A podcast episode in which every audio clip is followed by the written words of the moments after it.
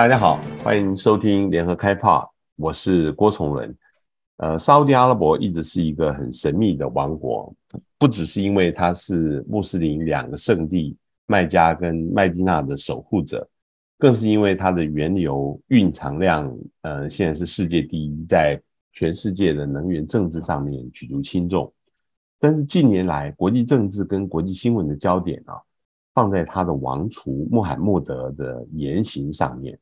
穆罕默德呃 bin Salman，他呃昵称叫 MBS 啊，呃是现在大家呃集中的一个重点。我们今天呃要访问的是联经出版的总编辑涂丰恩，呃来谈七月底联经要出版的新书《成王之路》。丰恩，欢迎来到郭崇伦会客室。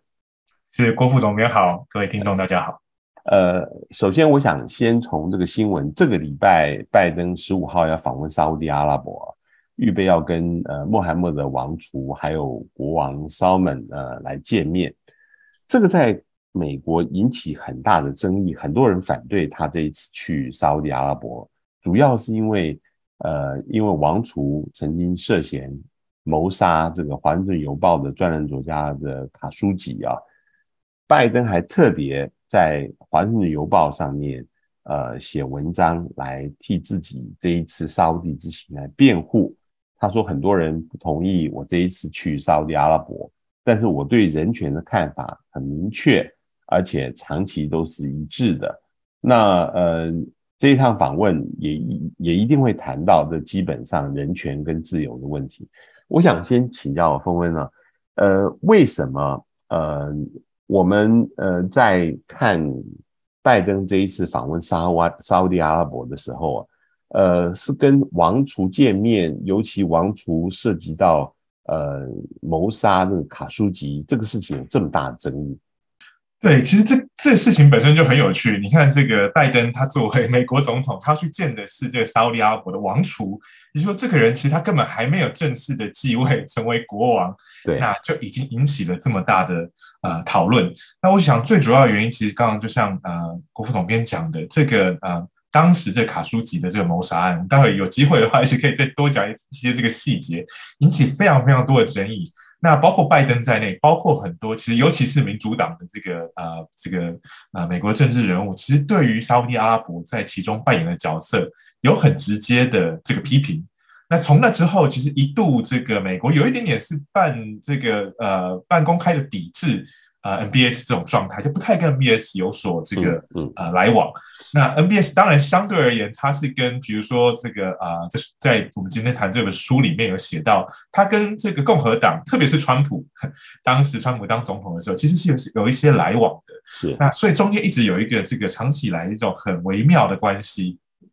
其实就在这个拜登要出访的这个啊之前，在今年早一些的时候，这个美国的媒体就有对这 NBS 又开始做一些这种啊访谈。其实中间有一段时间，的疫情期间，NBS 相对来讲比较沉寂。那今年又开始访谈，大家就问到这个问题。就说你看拜登上来之后，其实不太要跟你这个，不太愿意跟你来往。那这也其实是很微妙的，就是这个呃政权轮替之后，通常这个国际关系要有一些重整，但就很明显看出来，好像他们对沙乌地阿拉伯是啊、呃、有一些介意的，是有一些这个呃不满的。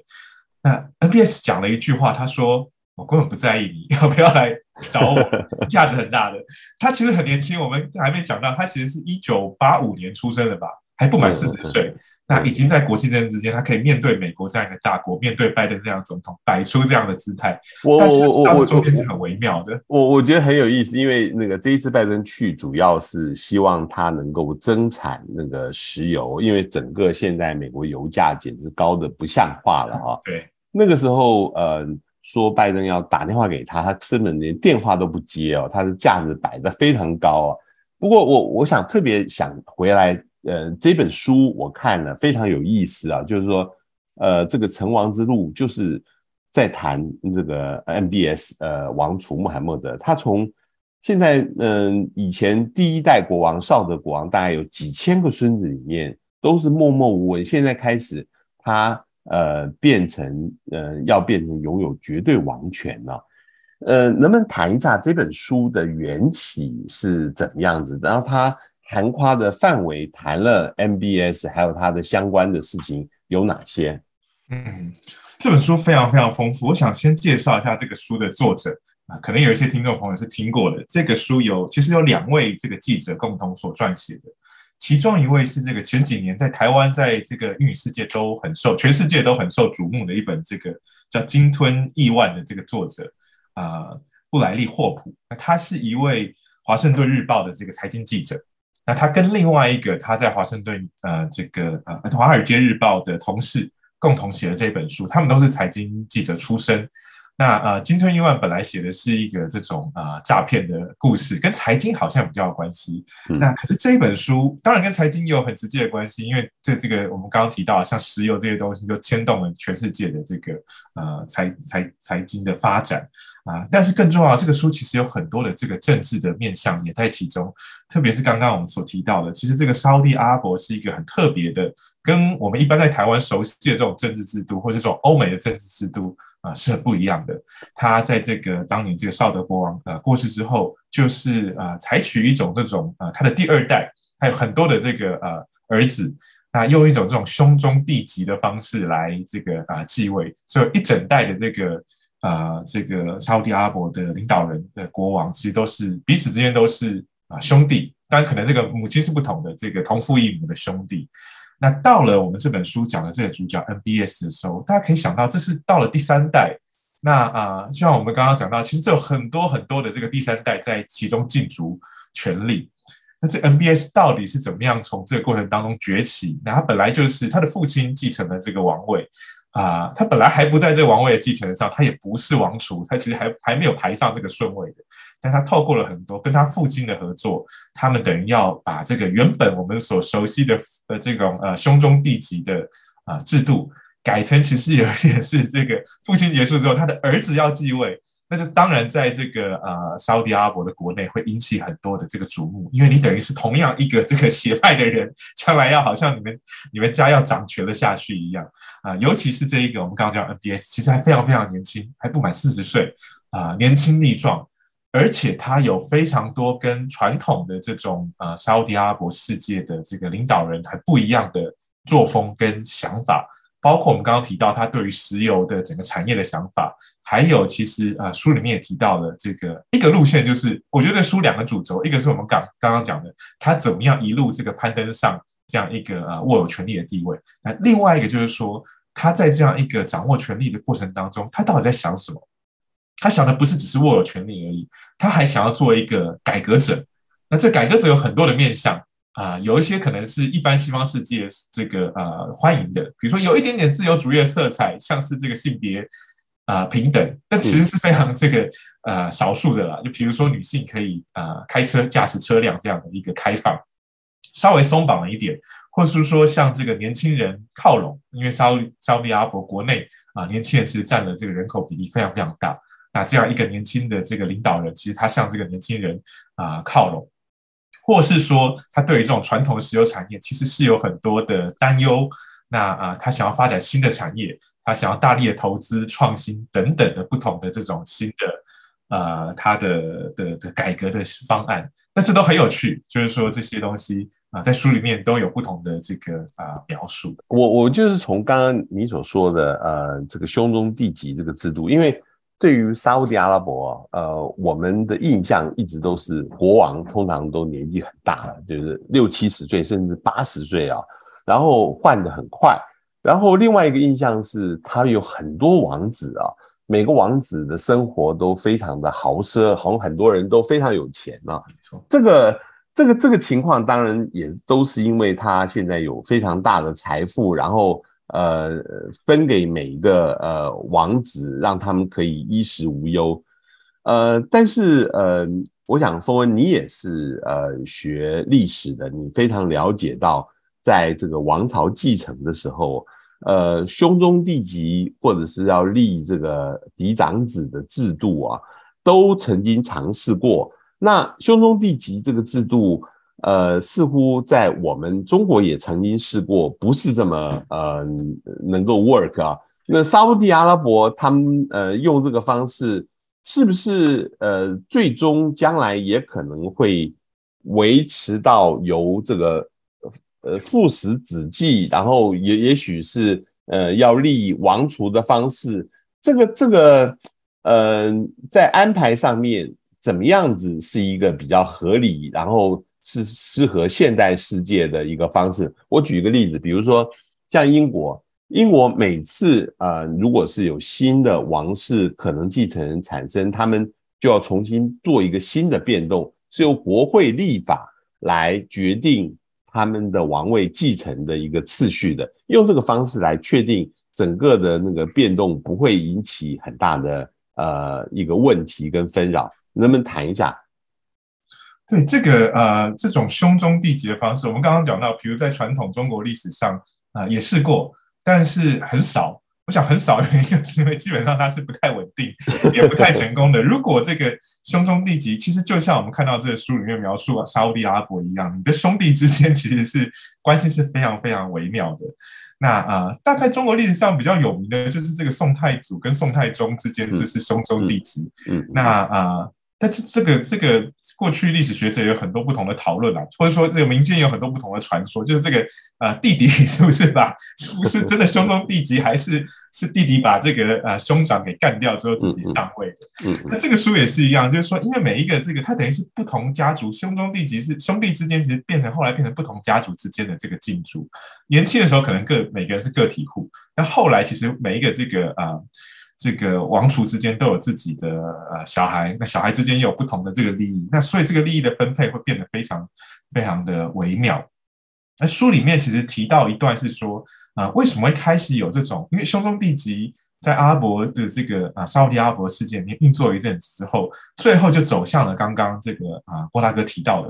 因为这些王储年纪都很大了，你前面的这个年轻刚上台的时候还。这个还好，可是到了今天运作了这么久，其实每一个人，很多人可能根本还还还不到上台的时候，他就已经啊、呃、离开了。嗯，嗯，所以大家会开始担心这个问题，要开始想说怎么样做改革。那书里面描述了一段很有趣的事，其实呃，我们也知道沙乌地阿拉伯以前跟美国其实是一个同盟的关系，是那啊、呃、常常会寻求一些美国的这个意见，虽然彼此制度是很不一样，但是很多美国顾问会去这个啊、呃、给他们的国王一些建议。那其中一个建议就是说，他们应该有一个呃新建立另外一个制度啊，在兄终弟及的时候，看是不是指定新的继承人起来。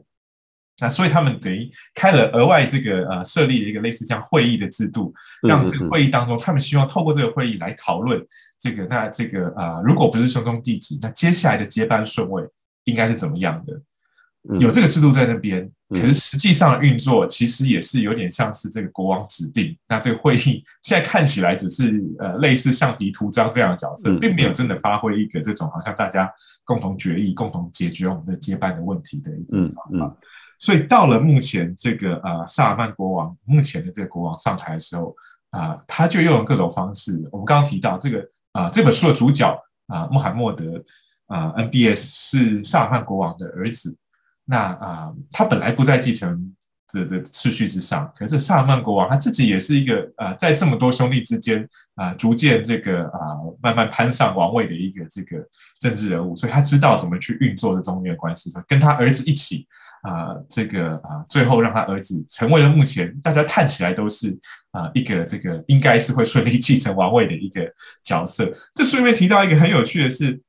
当他还不是这个第一顺位的时候啊、这个、呃，美国的有一位外交官员就听到了这个沙乌地阿拉伯内部人在讨论，讲了一副就是说好像他就是会啊、呃、继位的这个这种感觉。那当时其实让这些美国的政治人物或者是说这些情报人员、外交人员感觉有点诧异，觉得说，诶，其实按照制度好像不是他。那隐隐然就觉得说，好像啊、沙乌地阿拉伯国内就已经在产生这种政治上的权力上的重组了。那后来果然。啊，这个底牌掀开之后，就发现果然他们早就有预谋，是要让这个 M MBS 其实让他啊掌权的。我我我这个事情，我我岔开，我想有一个很有意思的地方，就是比如说北韩，北韩其实呃，他也是呃，这三代都是呃，就是父子继承啊，呃，现在到孙子第三代金正恩了，但是北韩一直有一个呃担忧，就是担心。呃，在国内金正恩，比如说金正恩的正统性没有办法获得确认啊，呃，包括金正恩必须要把他的哥哥呃给杀了啊，来确定他的正统性。那这个这个当然他希望能够从北京这边找到正统，北京是不是能够认可呃他的正统地位？同样的，我比较好奇是，呃，沙乌地阿拉伯他这个呃国王的不管是王储或者未来继承人国王，他呃就是自己呃就可以确定他的正统性吗？还是他也呃在某个程度上面需要国际上面来认可？呃，他的正统地位，我我们知道这类似的继承制度，呃，不仅是在沙乌地亚，在波波斯湾国家哦，呃，阿拉伯联合大公国啊等等，也有类似的情况。呃，你觉得美国的认可，在这个 MBS 最后从王储可能将来要变成国王，会不会也是很重要？我觉得这就很微妙了，就像我们刚刚讲到，这个沙乌地阿拉伯本来跟美国当然是一个呃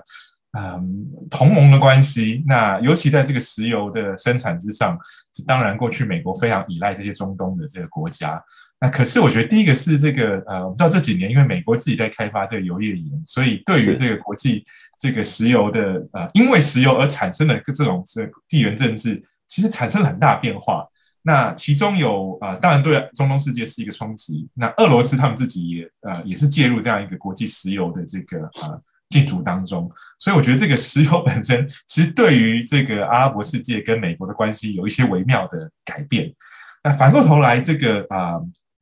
MBS 我觉得他是一个很有趣的人物，是因为我们刚刚讲到他在国内不断的想要巩固自己的权利。那啊、呃，我觉得他走到一定程度是他不太管。国际上是不是，或者他是不是要受到美国的认可？嗯啊，让他可以这样子。他其实同时在国内是一个改革派，然后是一个这个透过权力斗争上台，他收紧了这个包括对石油、包括国内政治啊各方面的权利之后，他开始知道怎么样在国际的这个呃矛盾之间去确立它的重要不可或缺，或者说别人没办法忽视他的一个地位。嗯，那不管是在我觉得包括是在这个中东。啊、呃，内部几个国家之间，或者说他跟这个，包括他跟土耳其、跟这个卡达的关系，这、嗯、前几年其实都闹得这个沸沸扬扬。嗯嗯，他都很有意的去强调啊、呃，他不只是在国内政治已经巩固了他的地位，他要知道他在这个国际的地缘政治当中，他其实也有大家需要注意他怎么想，嗯、而且他可能是有影响力的。嗯嗯。那书里面描述了几个，我觉得非常啊。呃我我要先这个声明一下，其实我不是中东政治的专家，我自己跟很多可能听众一样，对中东有一种模模糊糊的印象，或者说我们过去从新闻上知道了很多这种啊、呃、片段的讯息。那我真的是看了这本书啊、呃，虽然我当时其实先看到这本书的这个原稿的时候，我就觉得这个书真的太精彩，太精彩，因为它是一个记者所写的，所以它里面。呃，把一个很复杂的过程啊、呃，转换成一段非常有趣的故事，完全不输给电影情节。嗯嗯嗯。比如说，这 NBS，其实它这个在国际之间引发很多争论，除了我们刚刚讲这个卡舒吉的这个谋杀案之外，另外一个是他曾经在国内啊、呃、掀起一个我们叫做这个丽池酒店的一个这个呃事件，就是他把国内他为了跟这个他的国内的政敌。让他们屈服，或者说让他在国内展现出他的这个啊、呃、权力，所以他把很多这个沙乌地阿拉伯国内重要的政要，或者说在这个经济上很重要的这人物，通通啊、关在这个一一个一个高级的酒店当中。那这对很多国家来讲是不可思议的事情。那他竟然以这个非常年轻的身份就做到这个事。那个你刚刚就描述了这样一个事，峰峰恩讲的非常有趣啊、哦，因为呃，我看到那一段的时候，因为我那时候呃是看着新闻，呃，每天跟新闻在一起啊，那个时候就看到一个晚上之间，他可以把所有人抓起来啊，呃，然后用已经事先收集好的资料，逼这些人把钱吐出来，你只要想想看。习近平在呃他的前五年用反贪做的事情，花了五年的时间，呃，MBS 在一个晚上就能够把沙乌地阿拉伯做得到，就可以看到这个事情的复杂的程度，而且守密的程度出乎大家所想象之外。是，对。那啊、他除了做这个这个呃，让大家其实国际之间都非常瞠目结舌的这样一个啊、国内的这个权力集中的的的的的手段之外。其实书里面就描写到，比如说他最早其实还没成为王储之前，他就担任了类似像这沙乌地阿罗国防部长这样的角色。嗯，嗯，他做了一个很重要的决定，他当时才二十九岁而已，还不满三十岁的这个时候，他决定去出兵这个也门。那啊，而且这个是在包括在国内啊，这书里面描写一个很有趣的，让我印象很深刻的句子，是说，其实他面对的这个沙乌地阿拉伯国内的很多这种军事将领，是来自美国的训练出来的，包括甚至来过西点军校啊这些很重要的这个啊呃学校所出身的这些将领。他们是非常谨慎的，他们是觉得要小心翼翼，我们要想清楚整个策略才啊、呃、才可以出兵等等的。但是 NBS 作为一个年轻的这个国防部长，他二话不说，他觉得要出兵就出兵。那更重要的是，我们刚刚讲到，他需不需要美国认可呢？通常你作为 沙乌地阿拉伯的这个啊、呃、军事领袖，你恐怕也是要知会一声你的这个同盟国吧？是啊，尤其沙乌地阿拉伯其实很多的这个武器是来自美国所供应的。结果的这个呃 NBS 其实有通知美国，可是是一个很短时间内的通知啊，而且基本上就是告知而已，他们也要取得你的同意，他就说你要就是就是这样，我们已经要准备出兵了。那所以这也是另外一个，就是我们刚刚提到，他其实，在国际之间，他想要树立他一个形象，就是这个他是一个啊有权力。而且果决，而且跟过去这种将领啊、呃、慢吞吞的这个很这个啊、呃、这个温吞的这种形象是很不一样的一个角色，好像不需要任何人这个啊、呃、的认可。那当然，国际已经有不同的。的诠释或者说不同的评价，就说他做了这么多事情，大家觉得他是一个很冲动的嗯嗯人，我觉得他想要做什么就做什么，好像大家啊拉不了他的这种感觉。那我觉得这就是双方不同的形象。就说的确，我们看到他在这掌权短短几年内，他推行了非常非常多啊新的改革，或者说新的措施，是过去在沙特阿拉伯甚至整个阿拉伯世界你可能都无法想象的。包括我们有前面提到他对于石油这个态度。啊，为什么大家会觉得过去沙乌地阿拉伯的这个政治好像有一点点温吞，或者说改革的脚步很慢？因为他们就靠着这个石油，他就可以一辈子不愁吃穿。那这些所有上台的这个国王也好，或者他们这个王储，或是各个呃王室的成员，其实只要分到一点点利益，他们就可以过得很好了。所以没有人会想要积极的去做什么改变。NBS 跟大家都不一样。我我我这个就想继续问风问啊，因为。其实，呃，从书里面我们可以看到，其实，呃，穆罕默德 MBS 他是极少数有雄才大略的王子。其他的王子，你只要丰衣足食，你过奢侈的生活，你要混很容易混啊。但是他发现了沙乌地阿拉伯的问题，这问题里面，比如说不能够再依赖石油跟天然气了，他的经济必须要转型。但是怎么转型是一个呃大家必须要思考的。那嗯，沙特阿拉伯长久以来内部嗯宗教的那个势力非常强啊，这个瓦哈比教派对于国内的呃很多东西都是压制的啊。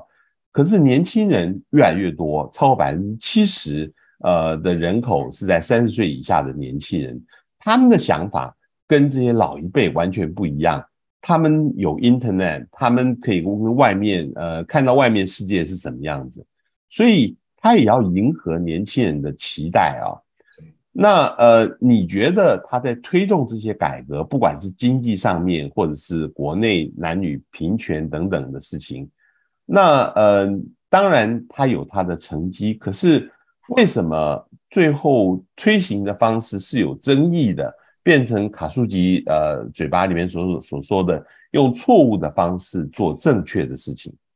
对。啊、呃，我觉得我们刚刚提到，就是 NBS 好像有一点，有一点点在沙乌地阿拉伯国内被被视为有一点是改革派，而且甚至有一点自由色彩的这种形象。比如说，他愿意开放某一些的这个权利给啊、呃，像是女性可以开车。但是这个书里面其实讲得很清楚了，就是他有一点跟他的这些过去他所有一点点这个轻视的这个啊、呃、兄长辈，或是啊、呃、他的这个父亲辈。是一样的，也就是说，他相信这个改革是要由上而下的，嗯，他不容许这个国内你有批评的声音，或者说大家共同开放来讨论嗯沙乌地阿伯是要怎么样的，他不是，他是要把权力集中在他自己手上，包括经济的权利，包括政治的权利，那由他来决定到底这个国家要往啊哪里走，所以也因此这样子，包括说他是一个年轻人，他就跟这个我们刚刚所描述的沙乌地阿拉伯国内年轻人一样，他很知道科技的力量。他知道网络的力量，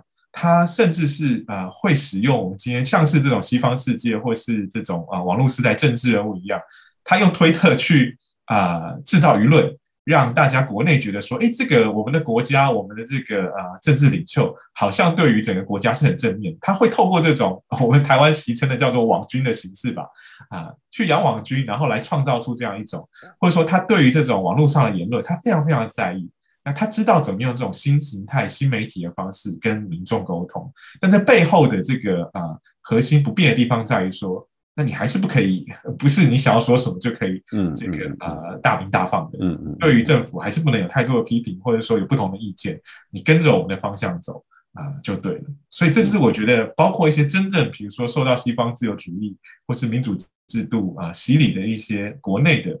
啊，或是甚至是全世界的这种啊评论家，其实对于 NPS 会有很啊矛盾的想法。一方面看起来好像这个国家要朝向一个。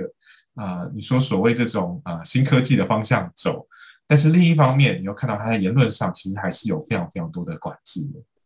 我们回到这个卡舒吉这个事情啊，因为呃，其实卡舒吉刚开始的时候，他是赞成 MBS 的改革，而且很多方向他都同意的。但是在这过程当中，他发现这个整个由上到下的改革其实有很多问题，他就开始批评了。那嗯，结果他到嗯伊斯坦堡沙乌地总领事馆，说是要申请啊离婚文件的时候啊，被谋杀。整个事情呃，能不能请那个呃峰恩谈一下，究竟现在的调查呃是第一个有什么样的证据涉及到其实是 MBS 呃自己呃下令呃做的？然后，嗯，呃，听说他在进总领事的时候，其实，呃，土耳其这边有完全的监听的一些证据啊。那，呃，现在美方的立场又是怎么样？这个很微妙，就是说，这个事情刚刚爆发的时候，包括土耳其，呃，国内。啊，对这个事情，包括土耳其的这总理，其实对这个事情是啊非常严厉的批评的。嗯，当然我们可以想象，这个 NBS 他作为被指控最后背是背后的这个主导者，他是啊矢口否认，就说他绝对没有去参与这个事情。那啊，我们所知道就是说，这个原本呃卡舒吉的团队，因为一向被认为是一个非常非常严谨，也是真的很 厉害的一个团队，所以这个事情原本应该是天衣无缝的。那他唯一这个遗漏两件事情，一个是说。这个啊，当时他们没有想到有人跟着卡舒吉一起去啊总领事馆，没有一起进去。可是他就是说，他这个的当时的未婚妻啊，跟他一起到外面去，所以很快就发现说，哎，卡舒吉进去这个总领事馆里面这么久都没有出来，所以就报警。嗯，那另外一个也是这个啊呃这个团队。啊，我们就姑且就是先说他是 MBS 的团队，啊，没有料想到的是说，这总领事馆里面竟然有窃听器，我觉得这个也是很微妙的，就是可以想象这个事件。那因为有因为有装这个窃听器，所以整个过程都被录下来啊。可是这个东西一直没有被完整的披露出来，就说一开始其实这个呃土耳其宣称说他们有完整的这个的录音，甚至是这个多可怕，就说他们说因为呃当时卡舒吉。啊，据一般的猜测是被分分尸而死的，所以是有把这个尸体啊，这个解体的这个过程。他说连这个声音都有被录下来，嗯、或者是我觉得这个非常的这个让让人毛骨悚然过程。就就是就是他们说是用骨锯那个锯那个骨头这样子分尸的这个过程，这个事情是整个的那个事件里面最令人毛骨悚然的一个部分。对对，可是后来这个事情，这也是为什么，包括像美国政治人物啊，像拜登这样政治人物，其实对于这个事情是啊很有意见的。他们觉得这个这还得了，对不对？你谋杀了一个这个你的国内的反对派，还不是在国内，他都已经逃到国外去了，你居然追杀到国外去，这是 让人这个不可想象的。但是事情现在其实有一点点不了了之，就说这个啊，土耳其为了跟沙乌地阿拉伯，其实背后都牵涉到跟这个石油能源有关系，嗯嗯、说。啊、呃，去暂且把这个事情有点想要大事化小，小事化无。那原本这个呃喊得很大声，就是说我们要公开这整个过程等等。那现在好像也看起来就是又又退缩回去了。嗯，那美国这边其实也没有直接的证据可以说它跟 MBS 有关，大家都觉得不太可能会有关系，因为这个 MBS 我们刚刚前面提到了，它这么长时间以来，它现在就成为这个沙乌地阿拉伯国内最重要的这个领袖、政治领袖，他一切权力都掌握在手上，而且一般都认为他是一个事必躬亲的人，他并不是大而化之的人哦，他是所有事情是希望进入细节，他都希望可以掌握的。那 NBS 就说啊、呃，也许呃，也许跟这个沙乌地阿伯有关，但是他完全不知道这个事情。那一般人都觉得不太可能是这样子。沙乌地阿伯另外一个宣称就是说，这是一个意外。不是一个这个、嗯嗯、这个啊，原本就就就计划好的谋杀案，嗯、所以现在这个事情变成一个迷雾当中。嗯、那这个书的作者给了一个非常非常有趣的这个评语，就是我们现在看，这个是在啊 NBS 三十多岁的时候发生的一个丑闻案件。那啊，他还会掌权多久不知道？也许这二三十年之后，如果他成为了不同的政治人物，他有更长的这个政治生命，也许这个事情会慢慢。为人所淡忘，甚至成为就是他就是一个人他的这个政治生涯中的一个小事件，这是让人我们从今天来看有一点点不可思议啦。可是这是他的这个作者的一个啊、呃、判断。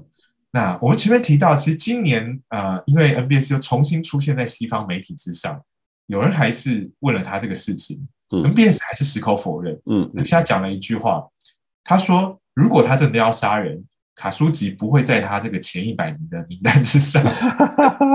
所以这也是一个，就他还是讲话中带有一种狠劲，就是他并没有否认说他真的有可能会要用谋杀的方式解决他这些反对派，因为他在国内就是这样子，反对派基本上被晋升或者是被这个呃被关进大牢里面，那他只是说卡舒吉没有大家想的这么重要，那事情是怎么样？我想就是留待这个大家自己去去决定判断了。那个，我最后想问，就是说，呃，他的父亲现在已经八十几岁了，那个生病，呃，听说也是很多呃疾病缠身，所以呃，距离这个 MBS 呃变成沙地的国王已经没有多久了，而且他担任国王以后，就像你说的，他的身体还很健康，他还很年轻，也许再做三十年都不一定啊。那。这样子的沙乌地阿拉伯，这样子的一个国王，将来是一个暴虐的独裁者呢，还是会变成一个仁慈的开明君主，甚至逐渐的放权到人民？你怎么看这个事情？我们光从这个年轻时候他的角色看起来，恐怕是啊、不容易成为一个开明的君主。但很多事情是很难讲，这个人的一生会有很多的转变。我们从世界。各种各国家的政治上啊、看到不同的变化，